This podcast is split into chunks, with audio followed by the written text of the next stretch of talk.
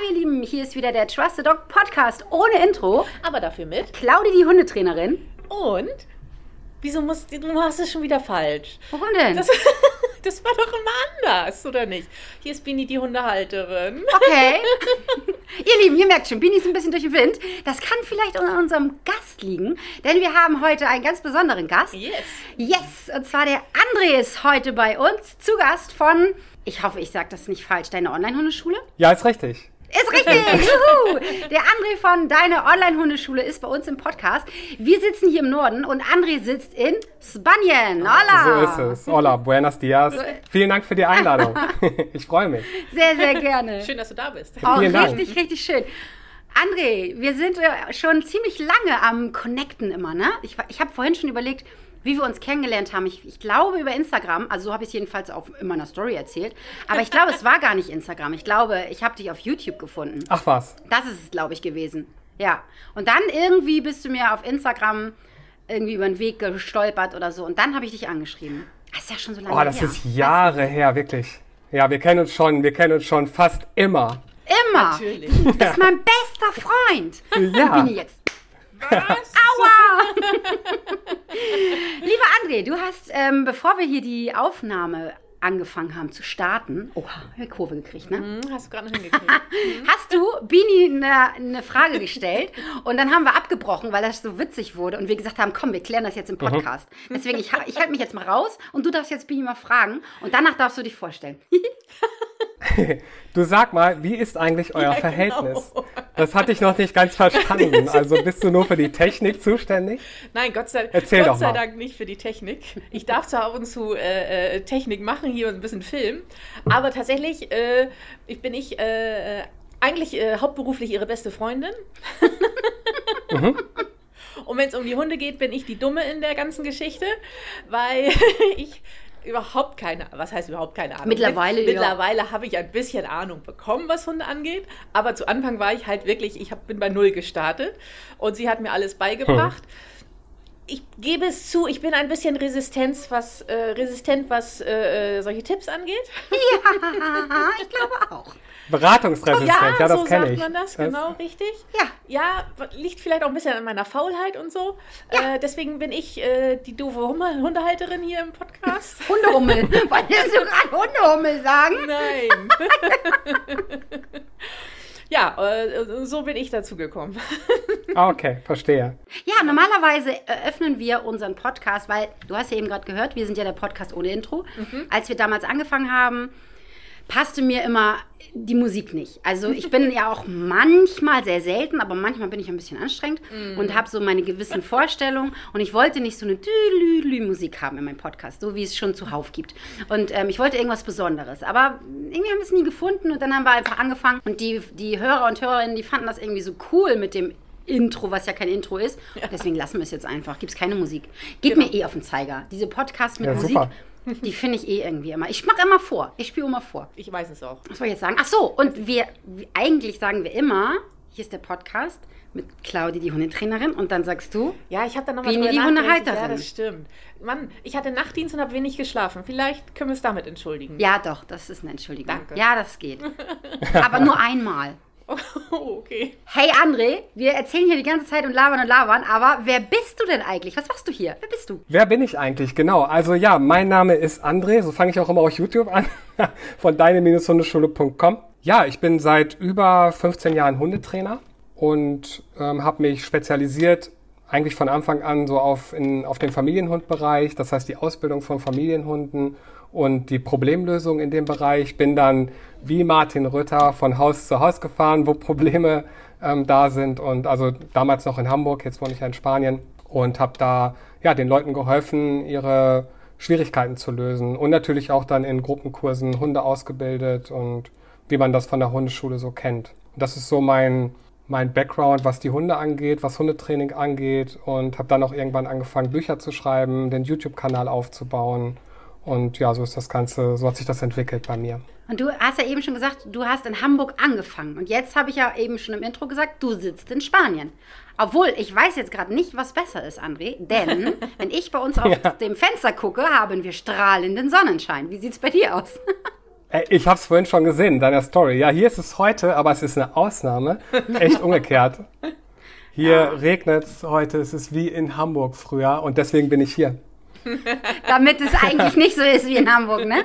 Ganz genau. Hey, ja. das kann ich total Und verstehen. tatsächlich ist es auch ganz selten so. Also ja. ähm, ich lebe hier ähm, an der Costa Blanca in Denia und hier in Denia gibt es so ein Mikroklima. Das heißt, wir haben 300 Sonnentage im Jahr oh, und ein ganz okay. mildes Klima. Also selbst im Winter ist es eigentlich, also tagsüber kann man sagen nie unter 15 Grad und nachts dann nie unter 7.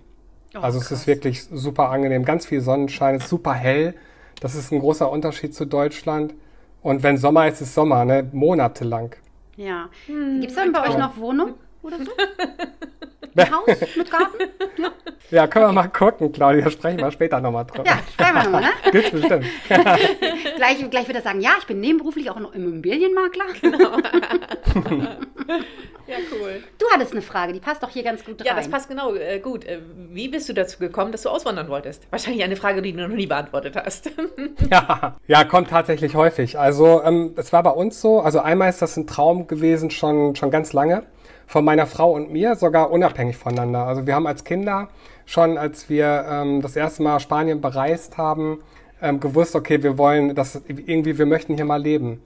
Und das heißt, wir hatten unabhängig schon sehr früh den Traum und ja, dann haben wir uns irgendwann kennengelernt und dann kam das auch mal auf den Tisch.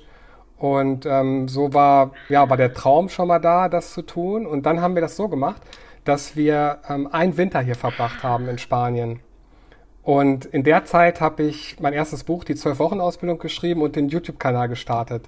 Und so ist das mit Spanien ins Rollen gekommen und dann lief das natürlich, also das, ähm, das lief dann sehr gut an, das Projekt, also das erste Buch und auch mit dem, mit dem YouTube-Kanal. Und meine Frau hat sich dann auch mehr so auf das digitale Geschäft konzentriert und ähm, so konnten wir uns das dann irgendwann erlauben, auch auszuwandern, weil wir unser Geld einfach online verdient haben. Ja, das cool. glaube ich, ja.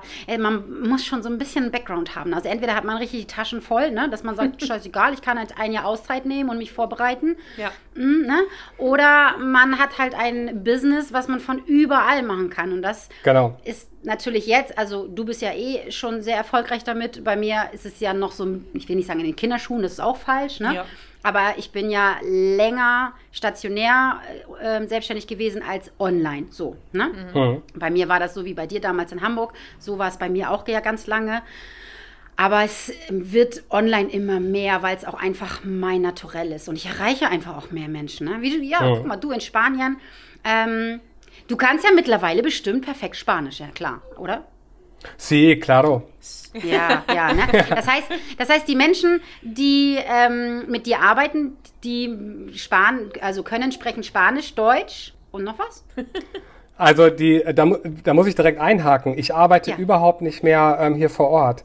Ah, also okay. seit, ich bin mit dem Online-Geschäft und mit dem drumherum, also mit dem Bücherschreiben komplett ausgelastet und das macht auch für mich nur Sinn, den Fokus darauf zu lassen, weil es eben so ist, dass ich dadurch mehr Leute erreiche. Also ich habe mich komplett auf diese Online-Geschichte spezialisiert und da, weil das auch sehr gut angelaufen ist von Anfang an und sich toll entwickelt hat, war es nie nötig, hier vor Ort irgendwo was zu machen, beziehungsweise es wäre falsch gewesen, die Energie von dem Online-Projekt abzuziehen auf etwas Stationäres, ja. weil das viel mehr Potenzial hatte und ich Leute auf der ganzen Welt erreichen kann. Ja, das glaube ich. Die sind ja wirklich überall verstreut. Also ich habe wirklich ähm, Teilnehmer von der Online-Hundeschule, die kommen die kommen aus China, die Boah. kommen aus Südamerika, die kommen aus Brasilien. Das sind natürlich, die meisten kommen aus dem deutschsprachigen Raum, Österreich, Schweiz, Deutschland.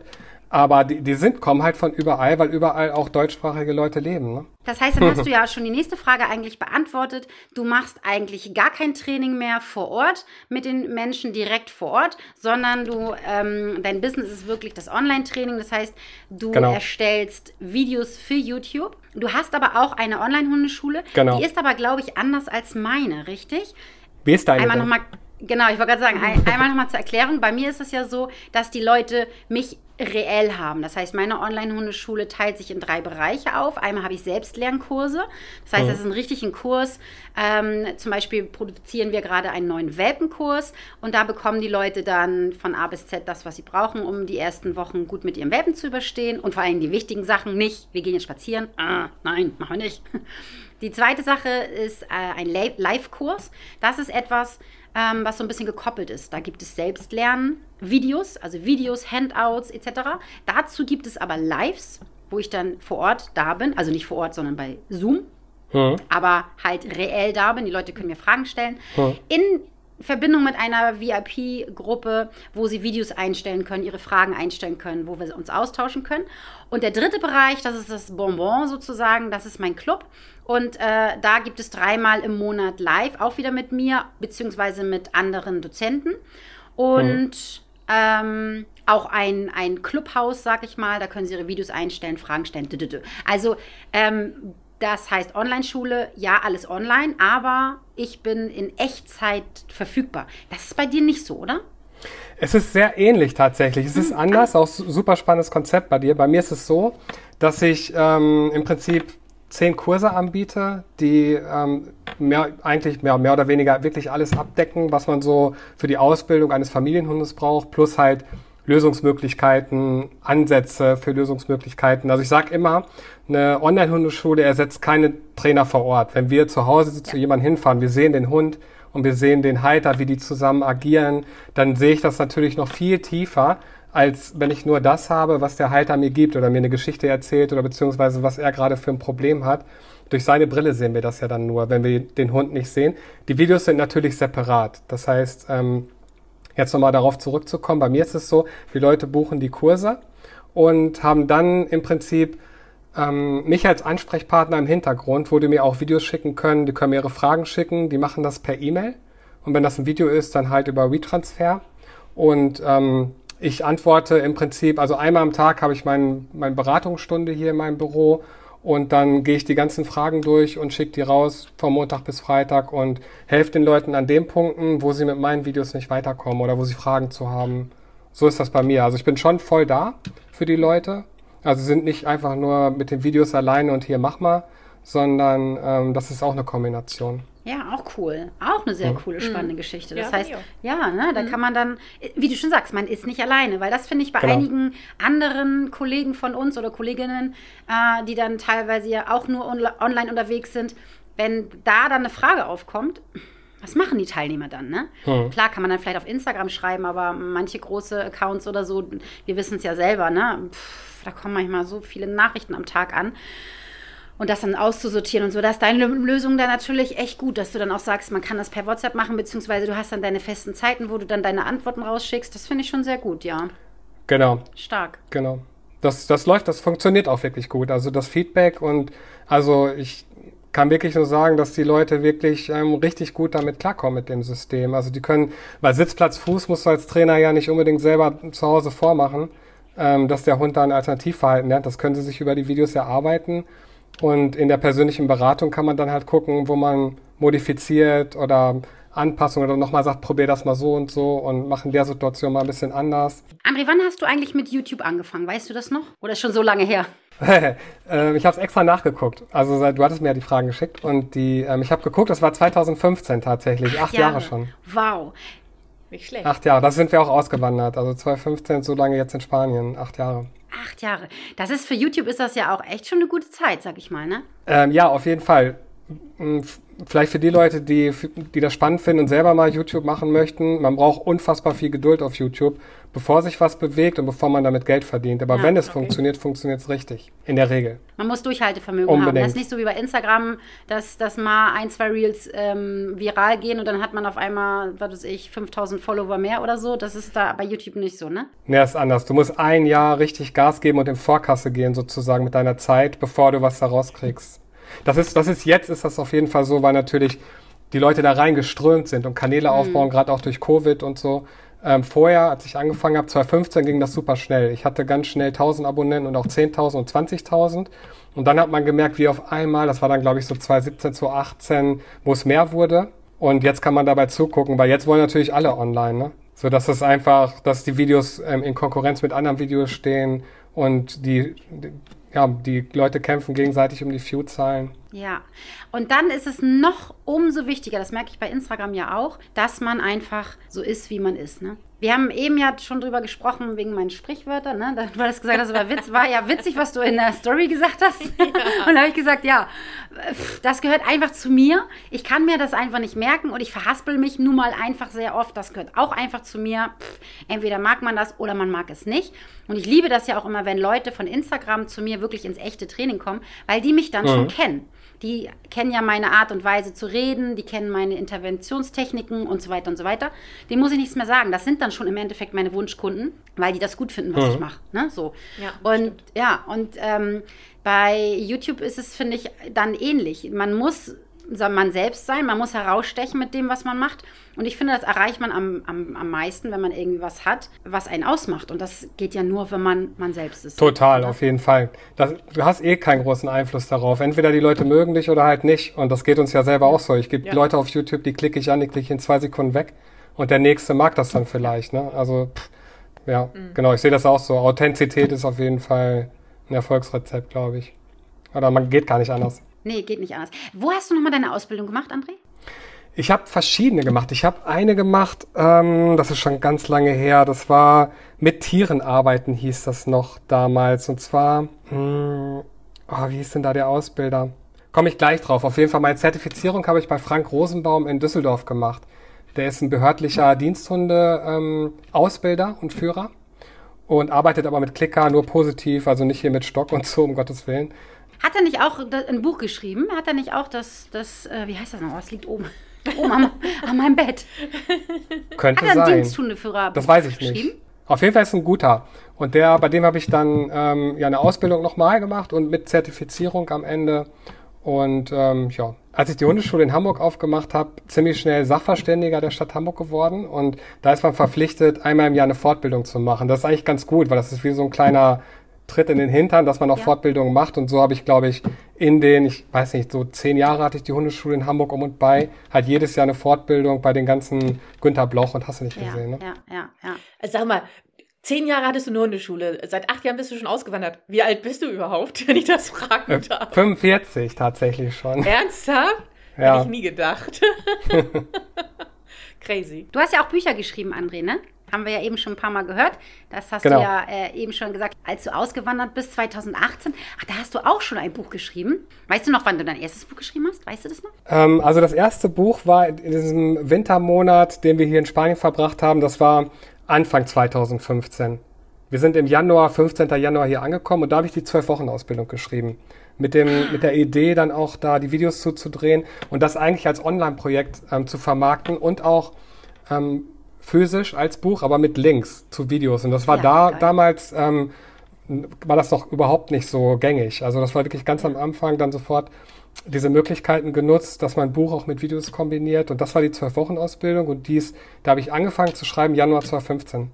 Und rausgekommen ist es dann ziemlich, also so im Sommer oder so. Also sechs Monate später habe ich es dann fertig gehabt mit den Videos, mit dem mit dem Buch und das verkauft sich bis heute. Ja, ja, ja. genau. Ich, ich habe das hier gesehen. Du hast ja mittlerweile, wie viele Bücher hast du mittlerweile? Also fünf habe ich geschrieben, aber vier davon sind Hundebücher.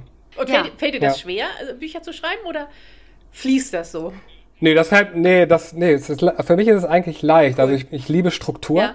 Und ähm, das heißt, ich setze mich dann hin und überlege mir ein Thema, dann baue ich mir das Inhaltsverzeichnis und dann fülle ich das einfach. Spannend. Richtig spannend. Richtig spannend. Ich kann mir das gar nicht vorstellen, wie man ein Buch schreibt. Nee, also, auch nicht. Selbst wenn ich schreiben, ich habe gespuckt.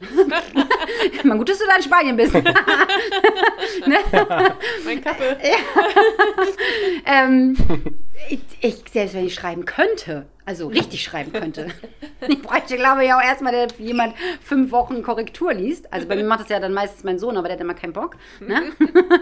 ähm, wüsste ich gar nicht, wie schreibt man ein Buch? Das ist ja auch. Pff, wie, wie, wie, bist du da rangekommen? Also oh, ich weiß nicht, ob das schon immer so ein bisschen auch mh, hm, vielleicht ja im Blut lag oder so ein bisschen angeboren ist. Ich habe als Kind schon mal eine Geschichte geschrieben, eine, eine seitenlange Geschichte, als mein kleiner Bruder geboren wurde. Und die haben, meine Eltern fanden die so toll, dass sie die an die Zeitung geschickt haben und das ist sogar veröffentlicht worden. Oh, also irgendwie scheint da, scheint das so im, im Blut, also es fällt mir nicht sonderlich schwer und ich liebe es mit Worten zu spielen und mir das dann nochmal anzu, also anzuschauen und dass man dann das Buch auch fühlt, ja. wenn man es liest und so. Das finde ich toll. Ah, schön. Richtig, richtig gut. Ja, Magst du einmal deine, deine Titel sagen, deiner Bücher, deiner Hunderbücher? Ja, also Die, das erste war die zwölf Wochen oder ist die zwölf Wochen Ausbildung. Das zweite Buch war dann das erste Buch über Verlag, über Griff und Unze. Das war die Kunst, einen Welten zu bändigen.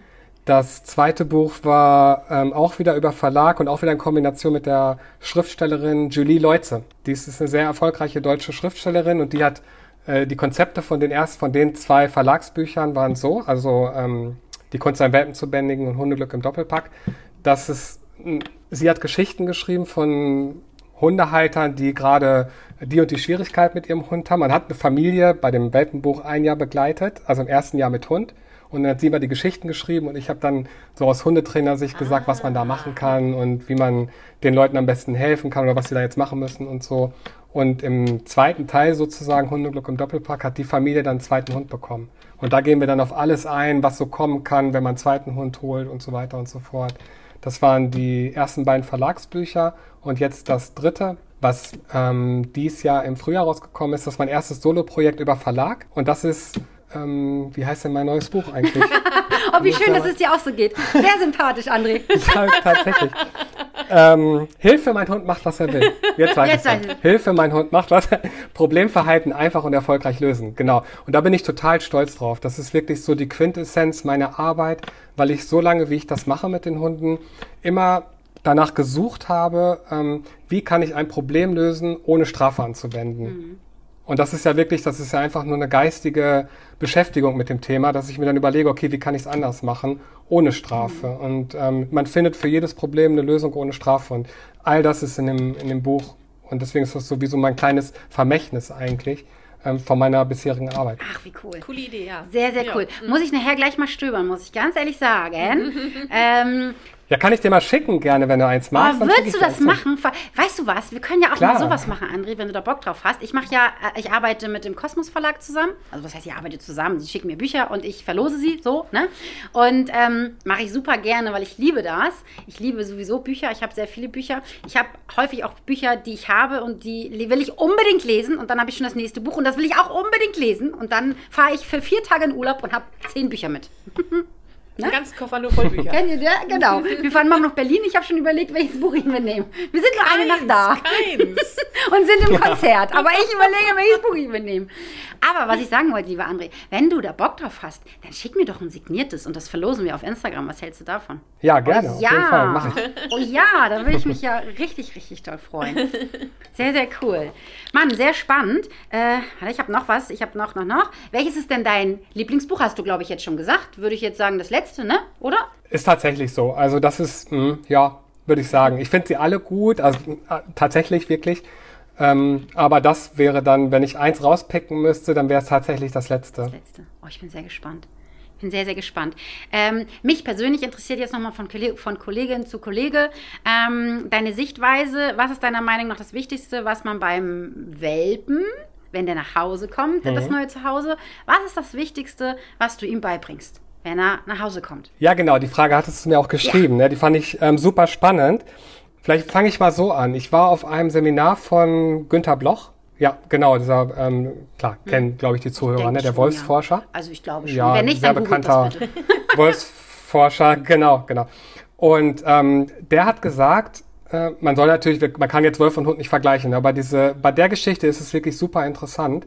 Und zwar machen ähm, die, ist es in Wolfsrudel so, dass die, die Jungtiere, wenn die geboren werden ähm, und dann auch anfangen zu laufen, dass die halt nur zwischen, zwischen dem Wurfplatz und dem Rendezvousplatz innerhalb der Gruppe variieren. Das heißt, sie laufen nicht Kilometer weit oder machen dies und das. Die bauen erstmal eine räumliche Bindung auf. Und die Elterntiere, die sorgen für die Sicherheit an diesem Rendezvousplatz. Das heißt, sie halten sich ein bisschen zurück und da können die dann spielen und so. Das heißt, es geht einfach für mich meiner Meinung nach wenn jetzt ein Welpe wirklich vom Züchter übergeben wird, eine Bindung zu dem Hund aufzubauen, steht bei mir im Vordergrund. Das heißt, über Interaktion mit dem, mit dem Hund, dass der Hund Sicherheit und Vertrauen gewinnt und aber auch die räumliche Bindung. Und das ist bei mir eigentlich so 500 Meter ums Haus, das war's. Wenn überhaupt. Also so, das, das sind so mir die Sachen. Und dann natürlich die Stubenreinheit, damit er den nicht halt dauernd in die Bude macht langfristig. Aber das wäre so, aber das ist beim und Sozialisation. Ja. Ja, das sind so die ersten Sachen bis bis zur 16. Woche, wo der Fokus bei mir liegt. Ja. Oh, ich liebe das, dass du das sagst. Ich liebe das. Und äh, Bini ist ja oft an meiner Seite, dadurch, dass ich sie als Filmerin missbrauche. Aber dadurch, dass wir auch viel zusammen sind und, und sie viel mitbekommt und so, erkennst du was wieder, Bini? Ja, das sicherlich. Es ist genau das, was wir zum Beispiel gestern gerade beim Film, äh, ist es nahezu eins zu eins das Gleiche, was du dem Kunden auch erzählt hast. Ja, es ist so mhm. verrückt und ich frage immer, was in Gottes Namen hetzt euch denn so? Im optimalsten Falle ja. bist du 16 Jahre mit deinem Hund zusammen. Warum muss er jetzt am ersten Tag dein Dorf kennenlernen? Warum? Ich verstehe das nicht. Ja, genau. Ich versuche ja, in die Köpfe der Menschen zu kommen, weil die Hunde muss ich nicht trainieren. Die wissen, was sie tun. Die machen sowieso alles richtig. Ich versuche ja, in die Menschenköpfe reinzukommen. Und deswegen versuche ich mich immer da rein zu versetzen. Bini ist immer mein, mein Wutball. Also da lasse ich immer alles auf und, und schimpfe immer und sage immer, ich, ich verstehe das nicht und erzähl doch mal und warum denn und sie mal, ich weiß nicht. ne? Und ich versuche das immer zu ergründen. Und dann denke ich immer, die Leute bereiten sich echt hoffentlich vor. Die, die suchen sich den Welpen aus, die fahren dorthin, die besuchen den manchmal manchmal ja auch wirklich die ganze Zeit über. Wenn, wenn die geboren sind, manchmal kommen die ja von Anfang an schon dahin. Gehen hier, fahren jede Woche dahin. Kaufen tausende Sachen. Hier ein Bettchen, da ein Bettchen, da tausend Leinen, Halsband, dies, das, trala. Geben Unmengen von Geld aus. So, bezahlen für den Welpen sehr viel Geld, manchmal 3000 Euro und mehr. Und dann kommt der Welpe nach Hause. Und dann denke ich so, so, und dann soll der ja 16 Jahre bei dir bleiben, als Familienmitglied. Du liebst den, du gibst alles für den, du machst alles, tausend, tausende von Euro gibst du aus, aber du bist nicht bereit, die Anfangszeit, das sind ja nur wenige Wochen, ne? Diese Zeit zu investieren, deinen Hund kennenzulernen, ihm die Sicherheit zu geben, warum muss dann immer dieses Spazierengehen? Zack, zack, zack, zack. Und das hatten wir nämlich, genau, das hatten wir nämlich gestern auch. Und dann ist mein Kunde los, aber der, also ich meine, der macht das sehr, sehr toll, der setzt jeden Vorschlag sehr gut um. Aber der ist noch so, das so gewohnt von früher, ne? Da hat, hat man das ja auch so gemacht. Zack, Leine und los. Und dann marschierte er los. Und die Kleine elf Wochen. Die war ja total, uh, wo bin ich hier? Mhm. Uh, und wollte erstmal schnüffeln und gucken und war erstmal so ein bisschen eingeschüttert. Und er wollte gleich so Meter machen, ne? Zack. Wir haben ja keine Zeit. Ja, warum nicht? Du hast doch Urlaub, hast doch Zeit. Ne? Also bummel doch da vorne ein bisschen rum, ist doch egal. Ja, schön, dass du das gesagt hast. Ich freue mich da sehr, sehr, sehr. Ich habe mir das auf jeden Fall schon gedacht, weil ich kenne ja auch deine Videos natürlich. ähm, und wir arbeiten, glaube ich, sehr, sehr ähnlich. Mm, und ähm, aber ich will das hier auch nochmal für unsere Hörer und Hörerinnen sagen, für alle, die das mm, vielleicht gerade frischen Welpen zu Hause haben, das Problemchen, oder vielleicht bekommt ihr bald einen Welpen, oder vielleicht habt ihr einen Hund und habt das gemacht und wisst hm. jetzt, ah, vielleicht könnte ja das ein oder andere Problem daher kommen, dass vielleicht dein Hund ja, ja. auch jetzt so außenorientiert ist. Ja, natürlich. Wenn du ihn auch gleich mit allen Außenreizen frontierst, so, ne? Genau. Die, was ich auch ganz oft, also so, das kriegt man ja einfach mit, wenn man mit den Leuten zusammenarbeitet, die Leute haben Angst, dass sie was verpassen dass denen die Zeit davonläuft. Und mit dieser Kommunikationsaufbau, mit den Standardsignalen, der, der dauert eh, der dauert ein ganzes Jahr, bis das richtig gut funktioniert. Ne? Und du trainierst dich ja auch durch die einzelnen Lebensphasen durch und den Leuten dann erstmal den Druck zu nehmen und zu sagen, das läuft dir überhaupt nicht weg. So, wenn ihr deine, deine Gegend kennenlernt und mit den Umweltreizen auch so ein bisschen konfrontiert wird, wenn die jetzt meinetwegen eine, eine U-Bahn in der Nähe haben, dass der Welpe die dann auch mal hört, wenn die da fährt oder so. Das würde ich schon machen. Aber ähm, im Großen und Ganzen, ähm, weil die, die denken dann, ja, der muss jetzt dies können, der muss das können, der muss, äh, der muss dann alleine gehen können. Und wenn ich ihn rufe, dann kommt er und dann sind die Leute ja immer ganz stolz und sagen, oh, der ist jetzt zwei Wochen bei mir. Wenn ich rufe, dann kommt er. Ich sage, ja, es bleibt nicht so. Ja, genau.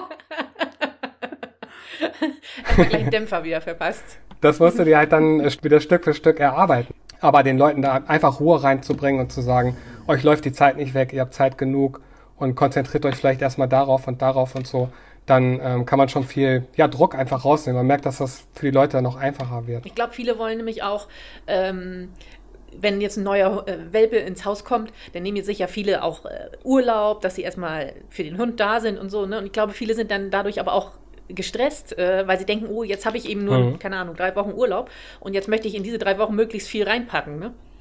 Glaube ich auch. Hm, ich glaube, das hm. ist genau richtig, was du sagst, äh, dass man diesen Druck, diesen Zeitdruck da rausnehmen muss. Ein bisschen ist es, glaube ich, auch ja. einfach diese Vorfreude, glaube ich, aber auch auf den Hund, dass man einfach viel machen möchte. Auch. So, ne? Das, glaube ich, spielt auch eine Rolle. Aber äh, ich glaube, das ist eine gute Sache, den Druck rausnehmen. Lass dir Zeit. hm. Ja, es ist, glaube ich, auch noch so in den Köpfen drin. Ne? Hm. Ich glaube, es ist halt auch einfach noch in den Köpfen drin, so wie dieses Bleib. Also ich kriege ja immer grüne Pickel, wenn ich dieses bescheuerte Bleib höre, wo jemand denkt, wer hat das erfunden? Ich sag's, ich habe schon so oft im Podcast ja. gesagt, ne? Ich würde so gerne mal den Erfinder vom Bleib kennenlernen. Wer verdammt nochmal war das? Albert oder wer? Ich weiß es nicht. wer hat Bleib erfunden? Ritter? Nee, der war's nicht. Ja, der wahrscheinlich, wahrscheinlich hat Ritter das erfunden, um daraus einen Witz zu machen mit diesem Bleib. das vielleicht. Ja, kann sein. Also wir hören ja schon, ähm, ich glaube, wir beide arbeiten da recht ähnlich. Du hast jetzt schon das Wort Klicker erwähnt, du hast das Wort positives Arbeiten erwähnt, ohne Strafe arbeiten. Aber ich weiß, dass du auch körpersprachlich arbeitest. Ne? Also du hast auch so eine, so eine Kombi eigentlich, so eine Hundekombi nenne ich das jetzt mal einfach so. Findest du kein Fachbuch, ist jetzt so ein Claudi-Ding. Oder? Beschreib doch mal einmal, wie du arbeitest. Also ich finde, man kann das gar nicht voneinander trennen. Also die, für mich jetzt persönlich, würde ich sagen. Also wenn ich den Hund rufe, dann gehört für mich eine einladende Geste aus Hundesicht mit dazu. Oder wenn ich den Hund, wenn ich möchte, dass er stehen bleibt, dass ich dann auch körpersprachlich signalisiere, dass er stehen bleibt und mich dann halt ähm, auch direkt vor den Hund stelle und ähm, nicht mich seitlich zum Beispiel zum Hund stelle, was eher einladend wirkt. Also dass man einfach weiß, als Trainer, aber dann auch als Hundehalter, was die Körpersprache, die ich aussende, beim Hund auslöst, das ist für mich untrennbar mit dem, mit der ähm, verbalen Kom Kommunikation. Hm, Finde ich auch total. Bini und ich haben ja heute Morgen ein äh, Reel hochgeladen. Das ist ja mein Dackel Beanie, ne?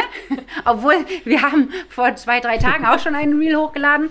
Ich mache das nämlich immer so, dass wenn ich blöde Sachen mache, dann versuche ich nicht meine Hunde zu nehmen. Ich habe jetzt gerade ein aktuelles Reel, wo ich Kasper über den Kopf wuschel ah, das war schon so grenzwertig, auch wie er mich angeguckt hat. Er hat danach einen Keks gekriegt. Ich habe mich nachher entschuldigt, aber ich versuche das nicht so häufig zu machen, weil ich möchte die nicht verbrauchen, nur für meine Reels. Ne? Und deswegen habe ich dann immer hm. meinen Dackel Beanie und Dackel Beanie sagt, auch verbrauch mich ruhig. da musst du herhalten. Hauptsache, genau. ich kriege auch ein Leckerli. ja. Und da haben wir zum Beispiel auch das, was du gerade gesagt hast, ne? Körpersprache drin, wenn du deinen Hund rufst, dann wäre das nicht so günstig, wenn du dich über ihn rüberbeugst oder wenn du ihn knuschelst mhm, oder so. Genau. Mm, und das finde ich auch immer sehr wichtig. Ähm, bei mir ist es auch so, ich arbeite mit Klicker und Keksen, aber auch genauso, wie du gesagt hast, der Hund muss es ja verstehen. Was nützt es? Genau, wie du sagst, ne? wenn ich ihn rufe, äh, wenn ich ihn stoppen will, Entschuldigung, wenn ich ihn stoppen will und ich, ich, ich stelle mich seitlich hin oder so, hat es nicht so den Effekt, als wenn. Oder rennst vor ihm weg oder so. Ja, oder so. Das wird nicht funktionieren. genau. Ähm, da fällt mir auch das noch ein, was ich vorhin dazu sagen wollte, dass, weil das auch mit Körpersprache in Zusammenhang steht. Wenn wir jetzt einen Welpen haben, dass man auch so ein bisschen darauf achtet, wie der auf das Angebot reagiert.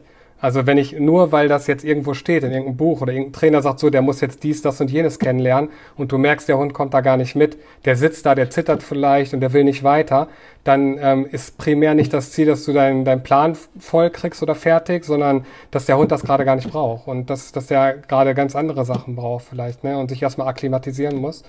Und auch deswegen ist Körpersprache unfassbar wichtig, finde ich, dass man weiß, wenn der Hund zittert oder wenn der Hund sich hinsetzt oder den Kopf senkt und äh, die ganzen Beschwichtigungssignale, das finde ich ist ähm, unab unabdingbar einfach.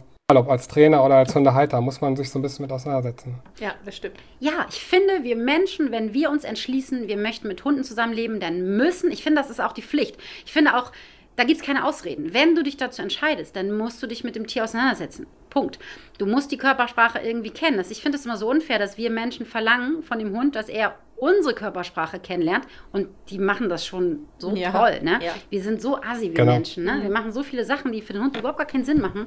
Mm, und ich finde aber auch, dass der Hundehalter genauso in die Pflicht gehen muss, den Hund kennenzulernen. Und äh, wir haben das gerade auch wieder gestern bei, vorgestern bei Camina gehabt. Da hat sie das erste Mal andere Hunde wieder gesehen, also meine drei Klopsis. Und ich mache das ja immer so, dass ich meinen Hundehaltern sage, bringe deinem Hund bitte bei, dass es bei dir toll ist, dass du dem Hund Sicherheit gibst, dass es hier spannend ist und nicht, oh, das ist ein Hund, wusch, oh, das ist ein Mensch, wusch, wir rennen dahin. Ne? Sondern das, das wird sowieso kommen und dein Hund wird freundlich bleiben, keine Frage. Aber wenn du gleich von Anfang an den Hund einfach immer ähm, beibringst, oh, das ist Kasper, busch, ich renn zu Kasper, dann wird Kasper immer spannender sein als du in diesen Situationen. Mhm. Und Kamina ist ähm, eine Wischlerhündin. Es hat bei uns geregnet, ne? du weißt, hier bei uns im Norden und Wischler, oh, die finden das doof. Und sie war ganz mhm. neu auf dem Hundeplatz und sie ist erst elf Wochen. Und ich ähm, mache das immer so, dass ich meinen Hundehalter sage, stelle dich bitte auf die Leine rauf, halt aber die Leine fest, damit der Arm nicht nach vorne geht und zack, dann ist der Hund doch da. Einfach, dass da eine Grenze ist.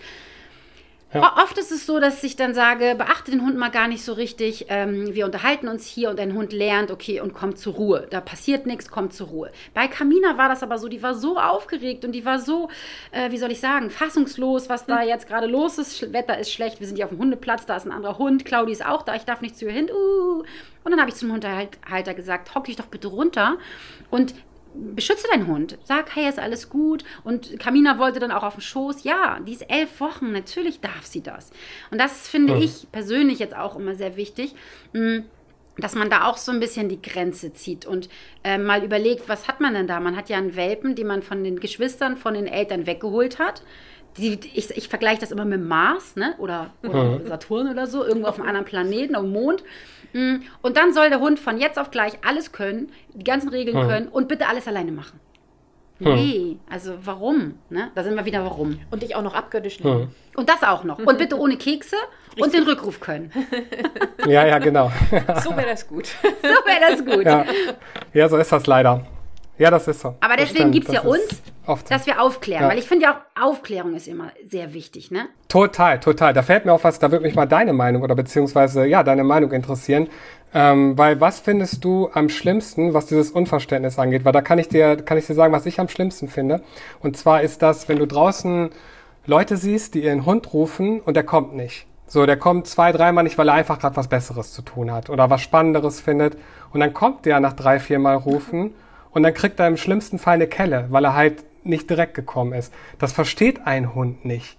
Also und das, das finde ich so grausam, dass die, äh, dass man so wenig dann über die Lerntheorie oder wie ein Hund lernt, dass man und der Hund da so drunter leiden muss unter der Geschichte und das Verhältnis verschlechtert sich danach ja weiter enorm. Das heißt, der Hund wird immer unsicherer, kommt immer seltener und kriegt immer mehr um die Ohren.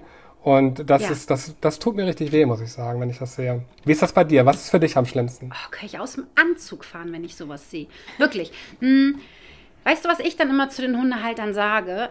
Ich frage die dann immer, warum in Gottes Namen sollte dein Hund jetzt zu dir kommen? Sag mir mal bitte wirklich dein Argument, wenn du das ganz sachlich durch den Kopf gehen lässt und dir die Situation nochmal anguckst, warum sollte dein Hund jetzt nochmal kommen, wenn du ihn das nächste Mal rufst? Weil ich finde auch, es ist ein Hund. Und er ist in den Außenreizen unterwegs. Und ich finde, die Hunde machen sowieso schon so viel für uns. Die würden viel lieber dem Hasen hinterherlaufen. Die würden viel lieber der läufigen Hündenspur hinterherlaufen. Die würden gerne buddeln. Die würden gerne, was weiß ich, was die gerne machen wollen würden. Aber bestimmt nicht mit uns zum 20.000. Mal den gleichen Hundeweg laufen, weil das halt der Hundeweg durch ein Dorf ist. So, ne? Und das machen sie aber trotzdem und bleiben auch bei uns und machen so viele Sachen. Und dann haben sie da vielleicht eine tolle Stelle ähm, und sind da gerade in Gange und dann ruft man, und dann sind es ja auch oft Hundehalter, die den Rückruf nicht so richtig geübt haben. Ne? So, das heißt, der genau. funktioniert sowieso noch nicht so richtig gut und dann rufen sie den. Und wenn der Hund dann, dann kommt und du, du ihn dann auch noch bestrafst, ne, dann ist das genau so kontraproduktiv. Kontraproduktiver kann es eigentlich gar nicht sein. Und dann. Tatsächlich. Ja, also ich verstehe es auch überhaupt gar nicht. Ähm, soll ich kurz erzählen, wie ich das dann mm, wandeln würde? Mach ich jetzt einfach. Ja, mach das mach mal. Doch einfach machen wir mal einfach. also ich rate meinen Hundehaltern dann immer, äh, okay, wir versuchen mal die Belohnung deines Hundes rauszufinden. Das heißt, wir gucken nochmal, was ist die Belohnung deines Hundes. Das muss nicht immer der Keks sein, ne? Bei Pitti zum Beispiel ist es nicht immer der Keks. Nicht unbedingt immer. Nicht nee, unbedingt der Keks. Kommt auf die Situation drauf an. Genau. Mhm. Und sei es, ob es irgendwie ein Spieli ist oder miteinander laufen ist oder ein freundliches Wort, was, whatever, keine Ahnung. Lern deinen Hund kennen mhm. und guck, welche Belohnung es ist. So, das ist schon mal die erste Hausaufgabe. Wenn du die gefunden hast, dann gehen wir nochmal in reizarmere Umgebung, machen nochmal den Rückruf und dann wird richtig gefeiert. Da wird richtig Party gemacht, damit der Hund weiß, oh, geil, wenn Claudi ruft, das lohnt sich ja richtig. So, und wenn hm. wir das gut hingekommen haben und der Hund das ja eigentlich schon gut kann, dann wird es immer Situationen geben, wo der Hund trotzdem da nicht hört. Das sind ja keine Maschinen, das sind ja keine Roboter. Hm. Dann würde ich aber auch nochmal mit der Schleppleine arbeiten. Das heißt, ich würde den Rückruf machen in Situationen, wo ich vielleicht weiß, ah, vielleicht wird er jetzt nicht kommen. Dann mache ich das immer so, dass ich den Hund einsammle. Bitte nicht hm. rucken. Also wir knallen den Hund jetzt nicht, dass er auf den Rücken fliegt oder so, sondern wir sammeln den einfach so dumm, dumm, dumm, dumm. Ich sammle den so ein und dann wird er irgendwann zu mir gucken. Unabdingbar. Der wird irgendwann gucken und so, hö. Und dann sage ich, hey Mäuschen, hallo, huhu. Und dann freue ich mich wieder. Und dann sagt er, oh, hallo. Und dann kommt er und dann kommt er, bekommt er eine Bestätigung. Und so versaut man sich den Rückruf nicht. Also so mache ich es. Ich weiß nicht, wie du es machst. 100 Prozent so. Ach, guck an. 100 Prozent tatsächlich. Ist absolut meine Herangehensweise. Ja. Ich gehe zurück ins Grundtraining, wenn es nicht funktioniert. ähm, guck, welche Belohnungen ähm, funktionieren richtig gut bei dem Hund. Beim Spieler ist es dann mit Sicherheit das Beutespielzeug und da kannst du Futter eigentlich weglassen.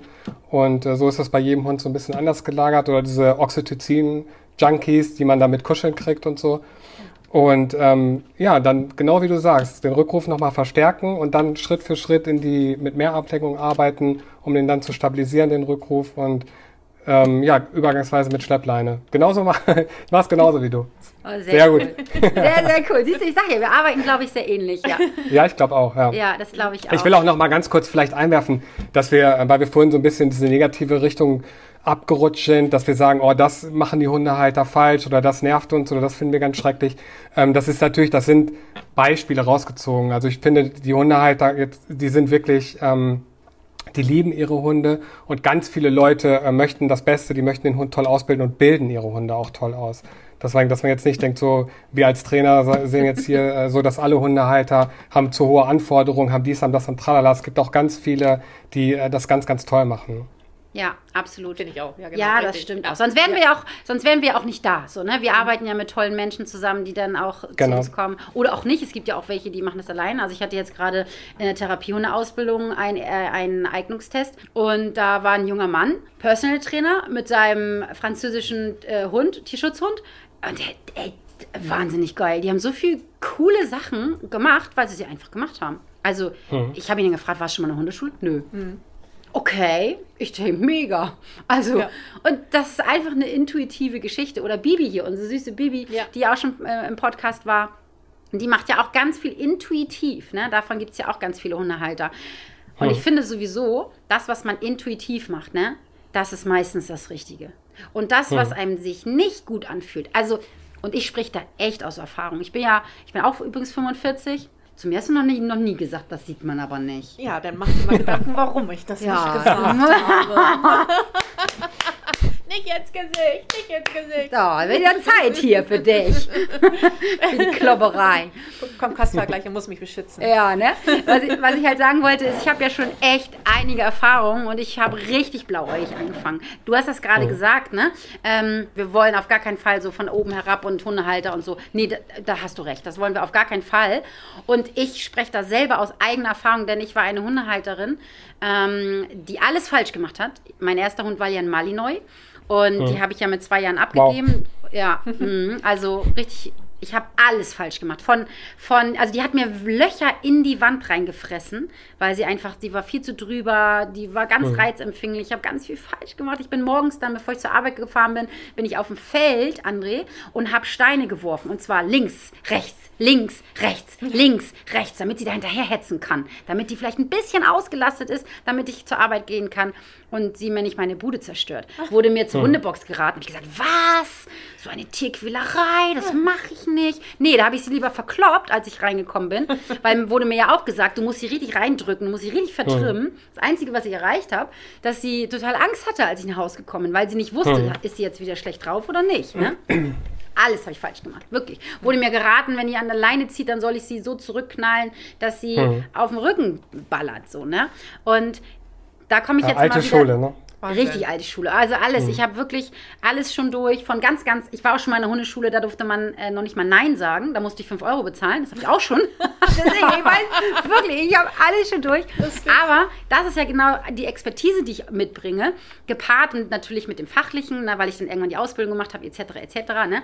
Aber was ich eigentlich sagen wollte, ist, ihr müsst auf euer Bauchgefühl hören.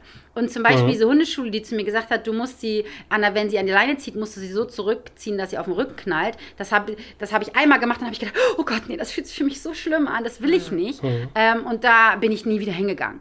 Und das kann ich euch auch, ihr lieben Hörer und Hörerinnen, nur empfehlen.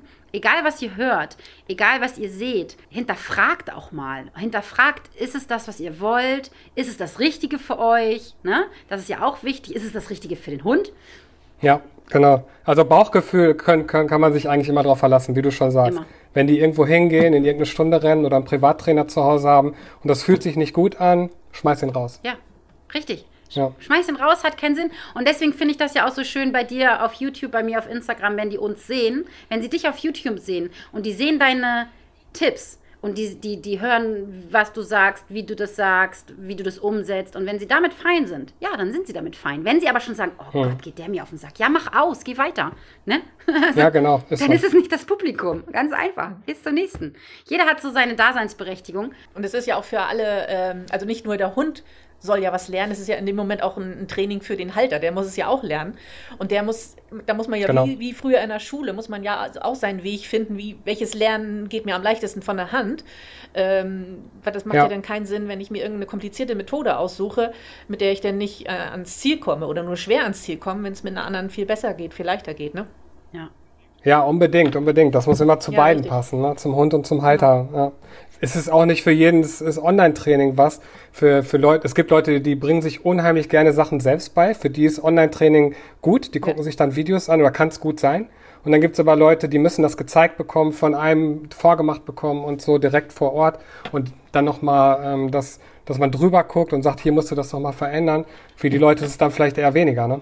Also da muss man, da muss man immer gucken, wie bin ich selber, was habe ich hier für einen Hund, was braucht der und so. Ja, Genau. Ja, eigentlich ein schönes Schlusswort, du Lieber. Ich könnte noch tausend Stunden mit dir schnattern. Ich glaube, das war auch Ja. nicht unser letzter Call, oder? Können wir gerne wiederholen. Ich fand's auch super. Ja. Ja. Ich fand es auch total super. Aber wir müssen jetzt auf den Platz. Wir haben nämlich gleich ein Welpentraining. Okay. Ähm, ich bedanke mich ganz, ganz herzlich, dass du da warst. Danke das war euch. ein super Call. Wirklich. Hat so viel Spaß Ja, gemacht. fand ich auch. Ja. Ich würde sagen, ihr Lieben, dann erstmal bis zum nächsten Bis zum Mal. Vielen Dank. Tschüss. Tschüss.